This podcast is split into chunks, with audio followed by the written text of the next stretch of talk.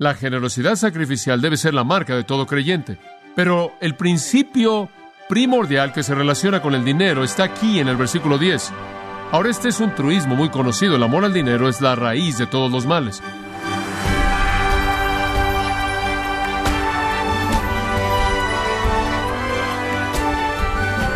Nos gozamos con su compañía, estimado oyente, en su programa Gracias a vosotros con el pastor John MacArthur.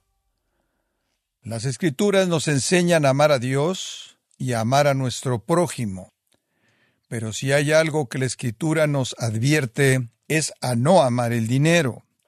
Pero ¿sabía usted por qué es tan peligroso el amor al dinero? ¿Y cómo entonces debería usted vivir con el dinero?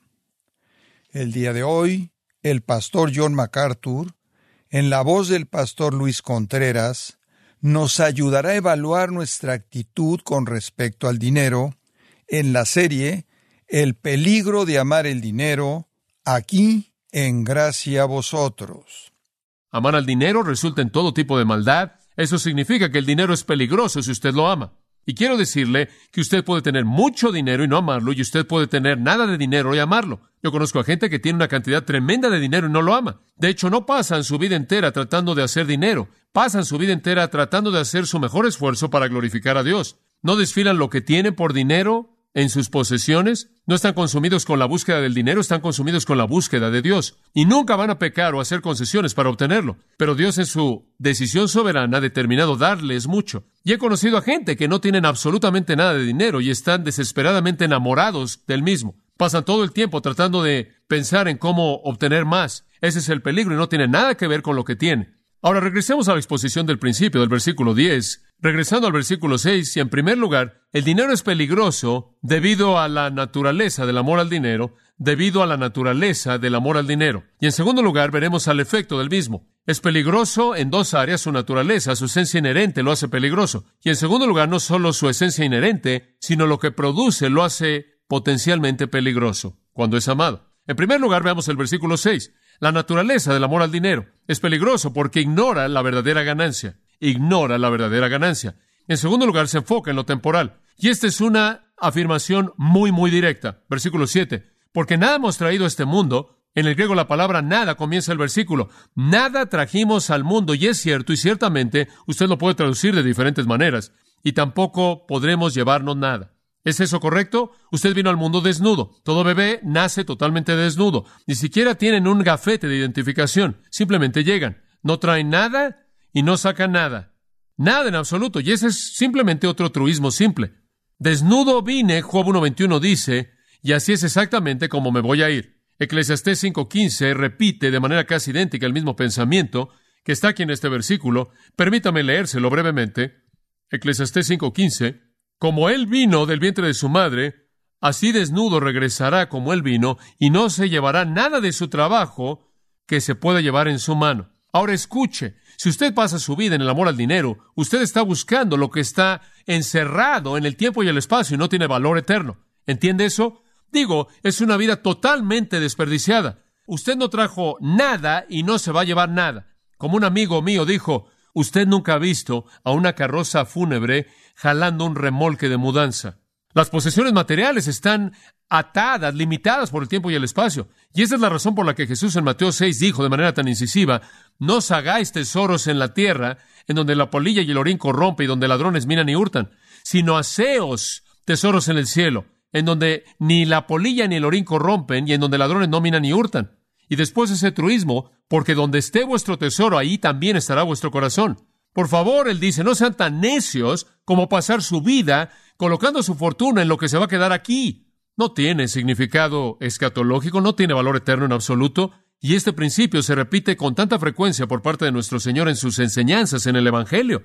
En Marcos capítulo 8, versículo 36, usted conoce este pasaje, porque ¿de qué aprovechará el hombre si ganare todo el mundo y perdiere su alma? ¿O qué dará el hombre por su alma? En otras palabras, no importaría si usted ganara todo lo que hubiera en este mundo, si no estuviera preparado para la eternidad, todo sería un engaño, todo sería una pérdida horrible, horrible, engañosa. El punto es que buscar el dinero como la meta suprema de la vida se enfoca en lo temporal y no considera las cosas que son importantes en el área espiritual y eterna. ¿Qué necedad? Entonces hágase usted la pregunta. ¿Qué estoy haciendo con mi dinero? La naturaleza de amar el dinero lo hace peligroso porque ignora la verdadera ganancia y se enfoca en lo temporal y no considera lo eterno. En tercer lugar, la naturaleza del amor al dinero lo hace peligroso porque obscurece la simplicidad de la vida. Oscurece la simplicidad de la vida. Versículo 8. Él dice, teniendo sustento y abrigo, y es posible la palabra abrigo también puede incluir la idea de refugio. La palabra se puede referir a eso. Entonces, si lo tomamos en el sentido más amplio, teniendo sustento, ropa, refugio, las necesidades básicas de la vida, estemos contentos con esto. Misma palabra en la forma del verbo usada en el versículo 6. En otras palabras, necesitamos estar satisfechos con la simplicidad de la vida. Hombre, la vida llega a ser tan compleja. Y entre más dinero tiene usted, más complejo se vuelve, ¿no es cierto? Y menos puede usted disfrutarlo porque se sienta ahí preocupándose todo el tiempo, pensando en qué voy a hacer con todo este dinero. O pasa su vida entera buscando por todos lados como maníaco de un lugar a otro, comprando cosas que no necesita, apilándolo sobre repisas y colgándolo en closets, colocándolo en el garage. Es absolutamente increíble cuánto tenemos que es inútil. No hace nada, no nos lleva a ningún lugar, no provee nada. Es simplemente algo que tenemos y realmente es un barómetro de la condición del corazón en tantos casos. Pablo no está condenando el tener posesiones y Dios en su gracia escoge dárselas. Pero lo que él condena es el deseo que emana a partir de la falta de contentamiento.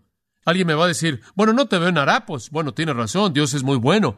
Ha habido gente en mi vida, personas que han sido amables y me han mostrado gracia, proveyendo cosas que van más allá de lo que necesito. Y de nuevo la pregunta es cómo enfrento esto. ¿Cómo uso esto para el propósito de Dios y la gloria de Dios? Y la pregunta más importante y más profunda es esta.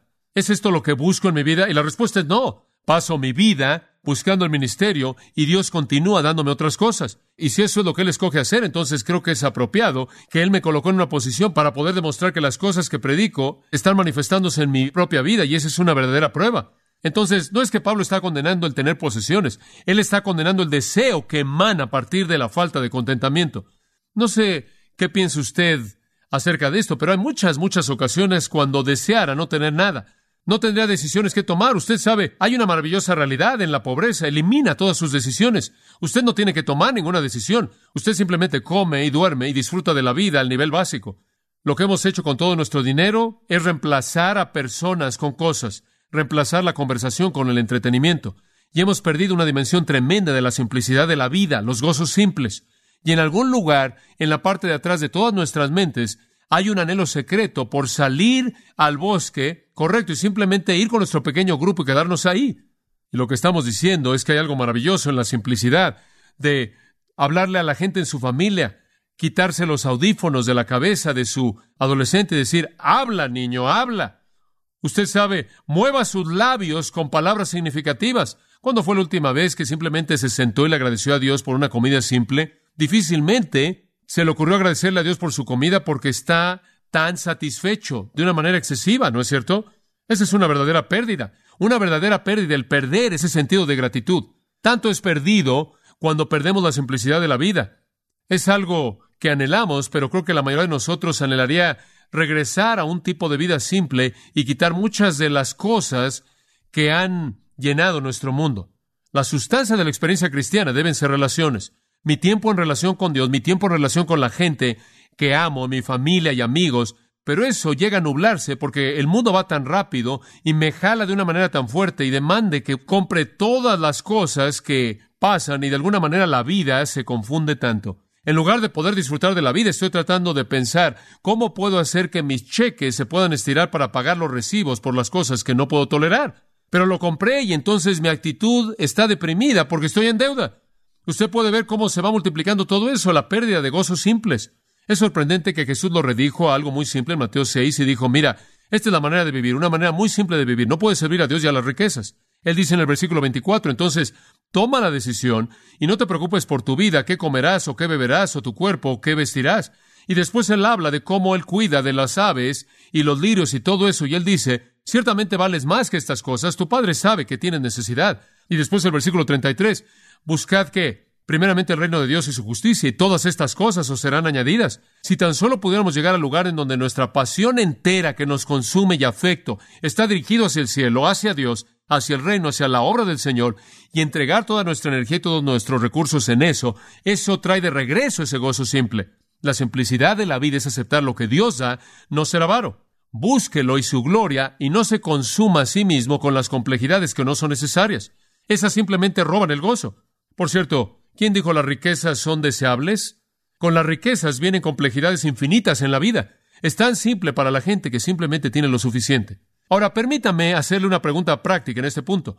Veamos si podemos hacerlo práctico en términos de aplicación.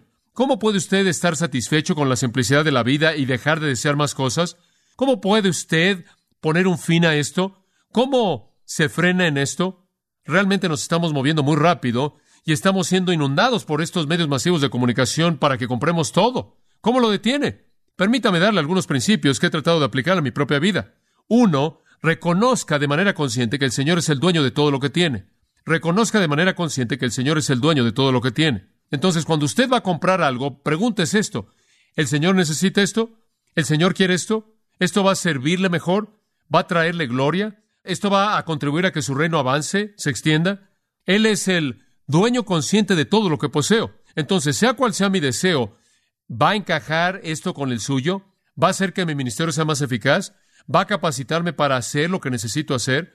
¿Esto va a poder ser usado como una manera de mostrar amor a otras personas? Etcétera, etcétera, etcétera. Él es de manera consciente el dueño de todo lo que poseo. Eso me ayuda en el proceso de toma de decisiones. En segundo lugar, cultive un corazón agradecido. Cultive un corazón agradecido. Sea lo que sea que usted tenga y sea lo que no tenga, esté agradecido. Lo cual es decir, reconozco, Dios, que tu providencia me ha puesto exactamente en donde estoy, con lo que tengo y lo que no tengo, y quiero que sepas que estoy realmente agradecido. Estoy realmente agradecido. En tercer lugar, disierna sus necesidades de sus deseos. Disierna sus necesidades de sus deseos y sea honesto acerca de eso. Si usted simplemente comienza a preguntarse eso, ese va a ser un tremendo factor de control en su próximo viaje al centro comercial. ¿Qué necesita? Una pregunta tremendamente, tremendamente simple que podría colocar una tremenda cantidad de dinero en el reino del Señor. Otra, no compre lo que no necesite y no puede usar para hacerlo más eficaz en servirlo. Y eso en cierta manera es lo que dijimos originalmente. No compre lo que no necesite y no lo puede usar para que usted sea más eficaz al servirlo. Entonces hágase la pregunta, ¿cómo es que esto va a contribuir a mi capacidad de servir a Dios? Otra pregunta que se debe hacer es, ¿estoy gastando menos de lo que gano? Gaste menos de lo que gana a usted le sorprendería saber qué porcentaje tan alto de personas en Estados Unidos normalmente gasta más de lo que gana y está endeudado y nunca va a salirse de la deuda en su vida entera. Son prisioneros totales. No tienen capacidad absoluta de estar a cargo de sus recursos. Gaste menos de lo que gane. Ahorre lo que le quede para algún propósito que Dios pueda colocar en su corazón. Transfiera de manera consciente la posesión de todo lo que tiene a Él. Cultive un corazón agradecido, disierna sus necesidades de sus deseos no compre lo que no necesite y no puede usar para hacerlo más eficaz en servirlo, gaste menos de lo que gana, ahorre lo que le quede y dé sacrificialmente al Señor. Dé sacrificialmente al Señor. Eso debe ser su gozo más elevado. Usted debe estar viniendo aquí estando tan ansioso porque llegue la ofrenda que no pueda controlarse simplemente para que tenga el privilegio de dárselo a Dios, haciendo tesoro en el cielo para la obra del reino. Y cosas como estas, pequeñas cosas prácticas como estas, si usted puede implementarlas en su mente, van a prevenir que su vida se vuelva una lucha compleja por el dinero. El gozo de la vida no es lo que usted tiene. Escuche, el gozo de la vida son sus relaciones. Es a quién conoce usted y a quién ama. Simplemente compare cuando usted pierde a alguien a quien ama. Usted gustosamente habría dado todo, quizás cualquier cosa o todo, debería decir, por la persona que acaba de perder, porque la gente tiene mucho más valor. Creo que Jesús cuando dice, habla de las verdaderas riquezas, tiene en mente a la gente. Si usted no puede manejar el dinero, ¿por qué le va a dar las verdaderas riquezas? dice él. Entonces la naturaleza del amor al dinero lo hace peligroso porque ignora la verdadera ganancia, se enfoca en lo temporal y oscurece la simplicidad de la vida. Los gozos simples de estar contento con lo que usted tiene y está edificando su vida en torno a relaciones y honrando a Dios en lugar de la complejidad de asistir o de poner atención a las riquezas. En segundo lugar, y el segundo punto principal, versículo 9, el amor al dinero es peligroso no solo por su naturaleza, esto es lo que es inherente al mismo, sino debido a sus efectos, lo que le hace usted. Y de nuevo, hay tres cosas que quiero explicarle. En primer lugar, lleva a que usted sea atrapado pecaminosamente. Versículo 9, pero los que quieren enriquecerse, los que determinan ser ricos, los que deciden ser ricos, bulema, los que han determinado con un deseo racional el ser ricos a partir de su mente, no a partir de sus emociones, sino que han decidido que van a buscarlo, dicho de otra manera, los que son avaros, dicho de otra manera, los que aman el dinero, los que ven la vida de esa manera, están cayendo tiempo presente en tentación. Es como una situación que pasa una y otra vez. Y trampa. Continuamente están en el proceso de caer en tentaciones, en todo tipo de pecados que los atrapan, que los atrapan. He visto personas que gastan su dinero en comer. Salen y comen y comen y salen a comer y eso se vuelve su vida. Y literalmente no pueden, después de un periodo de tiempo, comer en casa. Están controlados por esta trampa que los vence de salir y desperdiciar el dinero comiendo, comiendo, comiendo y comiendo. Y gran parte de lo que comemos en la actualidad tiene poco que ver con la comida y mucho que ver con el entretenimiento y el ambiente. He visto personas que están cautivas al tipo de pecados más extraños y raros. Gente que les parece casi imposible el quedarse en casa en la tarde y platicar con su familia. Y todo el tiempo tienen el deseo de estar moviéndose en un ambiente rápido del mundo en el cual ya no se pueden quedar quietos por un momento. Quedan atrapados en la búsqueda materialista que básicamente es casi irracional. La persona vara inicialmente se ve tentada a buscar lo que quiere. Él busca, entra a la trampa, es atrapada por la trampa del pecado. Esa trampa entonces comienza a convertir en una víctima a esa persona. Conocemos a gente así. Lo que sucede con el amor del dinero es que usted lo ama tanto que algo lo atrae, usted busca eso y usted se ve atrapado en alguna situación compleja y se vuelve víctima del mismo. Es una trampa. Y Satanás pone la trampa y lo mantiene ahí por la mayor cantidad de tiempo que puede. Las escrituras tienen tanto que decir acerca de las trampas del pecado. No quiero hablar mucho del asunto, pero allá atrás en Deuteronomio 7, estaba leyendo esta semana, versículo 25 dice, las imágenes talladas de sus dioses vas a quemar en fuego, no desearás la plata y el oro que esté en ellos, ni lo tomarás, ni serás atrapado por ellas, porque es abominación a Jehová tu Dios. En otras palabras, mantente lejos del dinero, la plata y el oro, porque te atrapa, te cautiva, entras a un estilo de vida del cual no puedes salir, te vuelves una víctima, te vuelves tanto como un animal atrapado. Buscas el anzuelo y eres atrapado. El amor al dinero es una trampa y hace que la gente se vuelva esclavo al mismo. Y después, en segundo lugar, no solo lleva a ser atrapado de manera pecaminosa, sino que sucumbe a deseos dañinos. Versículo 9, él dice, y también ellos están cayendo en muchos deseos necios y dañosos. Usted se involucra en el amor al dinero y no solo se va a ver atrapado, sino que va a ser controlado por su pasión, controlado por su deseo. Él los llama necios, insensatos, epitumía, impulsos insensatos malos en el sentido de que son irracionales. Aquí está esta persona como un animal atrapado en una trampa que está por todos lados moviéndose, tratando de soltarse, siendo totalmente irracional, el sentido moral es nublado y el deseo ardiente por la satisfacción personal y más dinero, una especie de conducta no racional, no sensata y lógica como de tipo animal se vuelven víctimas de su propia lujuria, su propia lascivia. Y Santiago dice en el 4, ustedes desean, en el 4, versículo 1 y 2, desean tener y no pueden obtener y por eso matan. Codiciáis y queréis y lo quieren tanto que llegan a la guerra. En otras palabras, toda la violencia que viene cuando sus pasiones son restringidas por las circunstancias. Entonces, él dice, en primer lugar, el amor al dinero es peligroso por la razón obvia de que lo lleva a una trampa pecaminosa. Y en segundo lugar, porque una vez que se ve atrapado ahí, se vuelve una víctima de deseos ilógicos y racionales de tipo animal que le traen daño. Son dañinos, blaveros. Significa dañino, se daña a sí mismo, lo opuesto a la felicidad verdadera. Buscar el dinero no es el camino a la felicidad, es el camino a verse atrapado en el pecado y volverse una víctima de sus propias concupiscencias y una víctima de sus deseos y convertirse de manera total en una víctima de estos hábitos malos que lo controlan. Entonces, amar al dinero lleva al pecado, lleva a ser atrapado, lleva al control mediante la concupiscencia que es irracional y solo trae un daño autoimpuesto. Y después, el efecto final, dice en el versículo 9, que hunden a los hombres en destrucción y perdición. Estas concupiscencias, estos impulsos malos, en últimas, ahogan a los hombres en juicio. La palabra ahoga significa simplemente eso, sumergir, jalar al fondo como si fuera un barco que se ha hundido. El retrato no es de una devastación parcial, es de una devastación total. Esa es la razón por la que él escogió la palabra.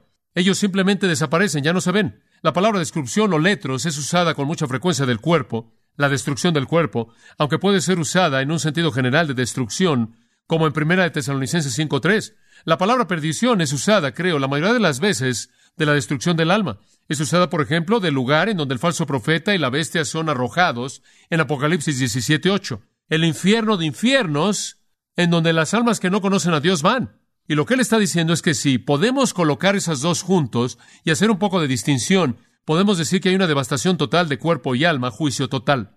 La combinación aquí tiene el sentido, por lo menos, de una pérdida completa, eterna, irreversible. El amor al dinero condena a la gente, los hunde en un océano de destrucción eterna, destruye de manera total su vida.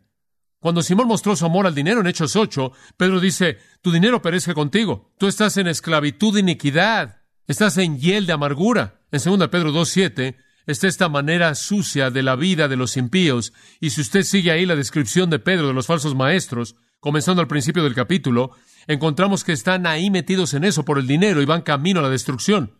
Una vida impía que se dirige a la destrucción inevitable por parte de Dios. Observe Santiago por un momento, capítulo 5, simplemente para traer una escritura de comparación que habla de manera directa aquí. Versículo 1 de Santiago 5. Venid ahora, ricos, llorad y aullad por las miserias que os vendrán. En otras palabras, Él les está advirtiendo acerca del juicio.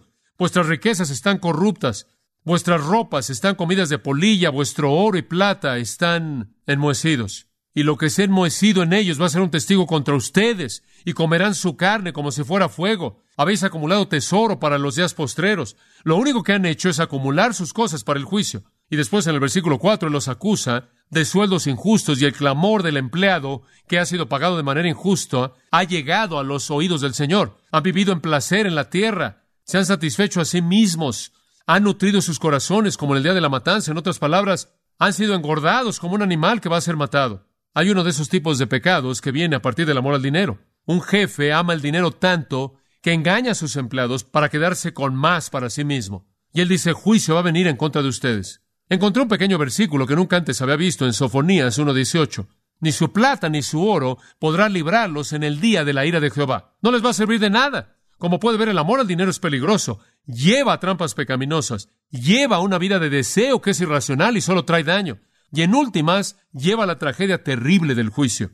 Entonces el dinero es peligroso desde el punto de vista de su naturaleza, es peligroso desde el punto de vista de su efecto, y finalmente el peligro del amor al dinero es enfatizado, en último lugar, por la prueba de ese peligro a través de una ilustración en el versículo 10. El del principio, en el versículo 10, el amor al dinero es raíz de todos los males, y después da la prueba, y el antecedente del cual es afilarguria, el amor al dinero. Raíz de todos los males es el amor al dinero, el cual codiciando algunos. Y ahora él dice, aquí hay algunas pruebas vivas de esto, algunas ilustraciones vivas de esto. Algunos que buscaron, motivados por el deseo, la implicación es que se estiraron, que realmente lo buscaron, quizás como Demas en 2 Timoteo 4, Dios que amó a este mundo presente. Hay algunas ilustraciones vivas de personas que de manera apasionada buscaron el dinero. ¿Y qué hicieron? Erraron de la fe. ¿Qué significa eso? Se desviaron del cuerpo de verdad cristiana. Una fe entregada una vez por todas a los santos, de lo cual Judas escribe. Partieron de la verdad. No quiere decir que fueron salvos, significa que tuvieron la verdad en su presencia y estuvo ahí y podían verla, pero escogieron el dinero por encima de Dios. Partieron de la verdad. El oro reemplazó a Dios. Usted no puede servir a Dios y al dinero y ellos escogieron el dinero. ¿Qué tiene en mente aquí? ¿Quiénes son algunos que hicieron esto? Bueno, puedo pensar en uno, él no es nombrado, pero él debió haber estado en el pensamiento de Pablo. ¿Su nombre era quién? Judas. Judas, quien habiendo amado el dinero, erró de la fe. Estando cerca de Jesucristo, uno de sus discípulos, sin embargo, escogió treinta piezas de plata por encima del Hijo de Dios. Torpeza inconcebible. ¿Cree que eso fue racional? ¿Cree que fue inteligente escoger treinta piezas de plata en lugar del Dios del universo? Pero ese es el punto. Lujurias, deseos insensatos, impulsos insensatos, dañinos. Y los que aman el dinero erran de la fe y, en segundo lugar, fueron traspasados de muchos dolores o tristezas. Traspasado fue usado originalmente de colocar animales en un lugar en donde eran asados, en donde se atravesaba una espada para asar al animal. Y lo que está diciendo es que ellos se penetraron a sí mismos en esto, literalmente se metieron una espada en toda su alma y trajeron una tristeza consumidora, a partir de una conciencia que los condenaba, un corazón insatisfecho, falta de satisfacción, falta de contentamiento, desilusión. Ciertamente Judas estuvo insatisfecho, triste, desilusionado con una conciencia que lo condenaba y un corazón insatisfecho cuando fue a colgarse a sí mismo. Él se traspasó a sí mismo, créame, con muchos dolores, y él será traspasado con ellos por los siglos de los siglos en el infierno. Esa no es una manera de vivir. Entonces Pablo dice, esto es algo que ya ha estado ahí para que ustedes lo vean. Algunos han tratado de vivir buscando el amor al dinero, han errado de la verdadera fe y literalmente han perforado sus almas para siempre. ¿Cómo debemos vivir? Debemos vivir con la búsqueda de Dios, no una búsqueda del dinero. En las palabras del Salmo 17:15, David dijo, estaré satisfecho cuando despierte a tu semejanza. Esa debería ser nuestra búsqueda. Y cualquier cosa que poseamos en este mundo solo debe ser usada para contribuir a la extensión de aquel al que realmente amamos.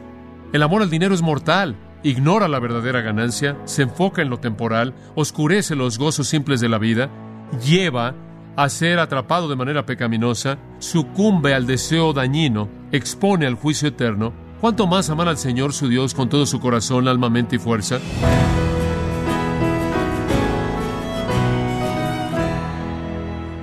Hemos escuchado a John MacArthur quien nos enseñó acerca del peligro de amar al dinero como un ídolo.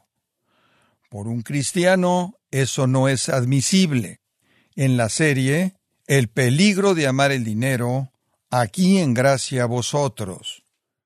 Estimado oyente, quiero recomendarle el libro El Jesús que no puedes ignorar, en donde John MacArthur camina por los relatos del Evangelio y muestra un destacado y apasionado cuadro de Jesús que usted no puede ignorar. Adquiéralo en la página de gracia.org o en su librería cristiana más cercana. Recordándole también que puede descargar todos los sermones de esta serie El peligro de amar el dinero, así como todos aquellos que ha escuchado en días, semanas o meses anteriores, animándole a leer artículos relevantes en nuestra sección de blogs, ambos en gracia.org.